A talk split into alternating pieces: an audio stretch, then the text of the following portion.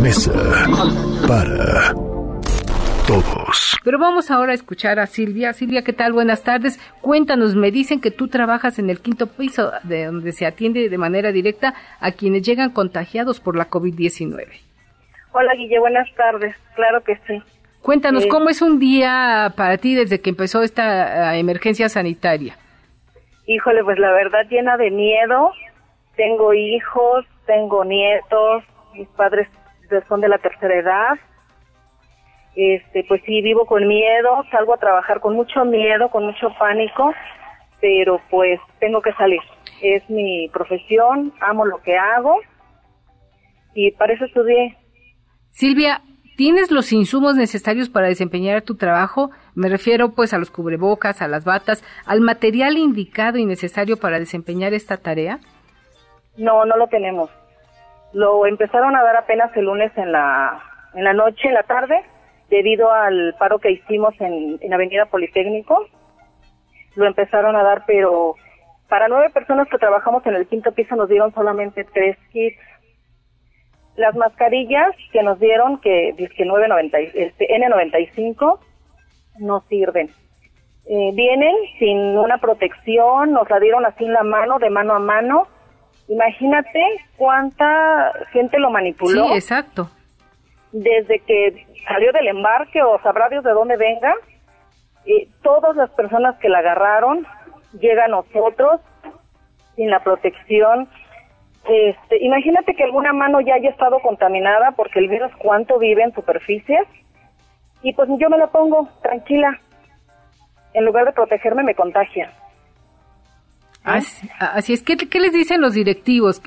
Porque entiendo que ustedes firmaron una minuta, un acuerdo de que se cubrirían todas sus necesidades. Estoy escuchando por lo que tú me dices que no es así, que la autoridad está incumpliendo el compromiso que está por escrito, firmado por ustedes, por ellos, ¿Qué les dicen las autoridades para sus, atender sus demandas? Pues eh, te dicen que están cumpliendo, eh, que nos dieron el material, pero te repito, nos dieron tres para nueve personas. Están cumpliendo a medias y con material de pésima calidad.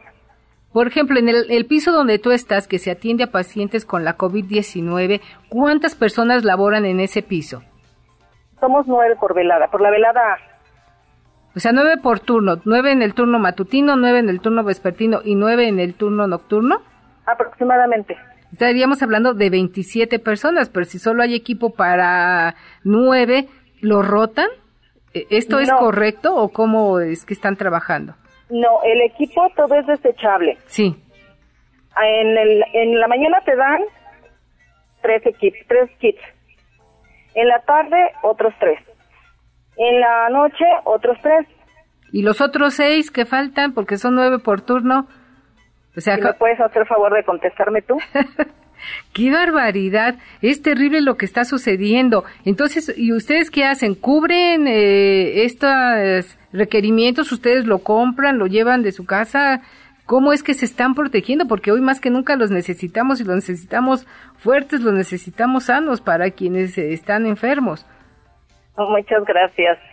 Pero mira, hay compañeras que trabajan en otras instituciones y ellas nos están haciendo favor de hacernos un poquito fuertes con algo de material, porque pues también toda la, el sector salud está en la misma situación.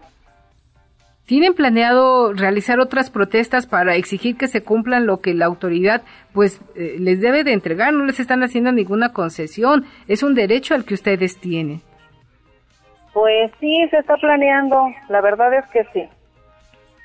Pues te agradezco mucho el testimonio que nos has presentado el día de hoy. Silvia, no sé si quieras eh, contarnos algo más, hacer alguna otra denuncia para que las autoridades en el ISTE, en el gobierno federal, en el sector salud, pues escuchen que hay un incumplimiento y que ustedes están jugando la vida al trabajar en estas condiciones donde no cuentan con el equipo y la protección necesaria. Pues nada más me gustaría que se pusieran en nuestros zapatos. Nosotros estamos bien dispuestas a trabajar, a, enfrentar lo que venga, pero siempre protegidas. Te recuerdo o te repito, tenemos familia. Y como el doctor Gatelo dice, te contagias tú y mínimo contagias a nueve. ¿Te imaginas? Yo tengo una familia enorme, a cuántos contagio y ellos a su vez a cuántos contagian, porque gracias a Dios todos salimos a trabajar. Entonces, pues sí queremos que se pongan en nuestros zapatos, que con el material que nos están proporcionando salgan ellos a atender, son enfermeras también, son médicos también las autoridades, entonces que salgan a hacernos fuertes en el campo de batalla. Así es, ojalá que se escuche esta reflexión que has hecho el día de hoy, esta denuncia, Silvia, y se eh, les cumplan y se les entreguen todos los insumos que ustedes requieren. Eh, de nuestra parte, de aquí de MBC Noticias, agradecemos la labor que ustedes desempeñan, la reconocemos y aquí estamos a la orden para lo que se ofrezca. Eh, les deseamos mucha suerte y ojalá, ojalá que la autoridad pronto les entregue los insumos que requieren ustedes para librar esta batalla que, reitero, es la línea que marca la vida y la muerte. Muchas gracias Silvia, cuídate mucho. Muchas gracias igualmente. Buena tarde. Buena tarde. Pues ha escuchado aquí usted el testimonio de alguien que está en la primera línea de batalla en el Hospital Primero de Octubre del ISTE. Mesa para todos.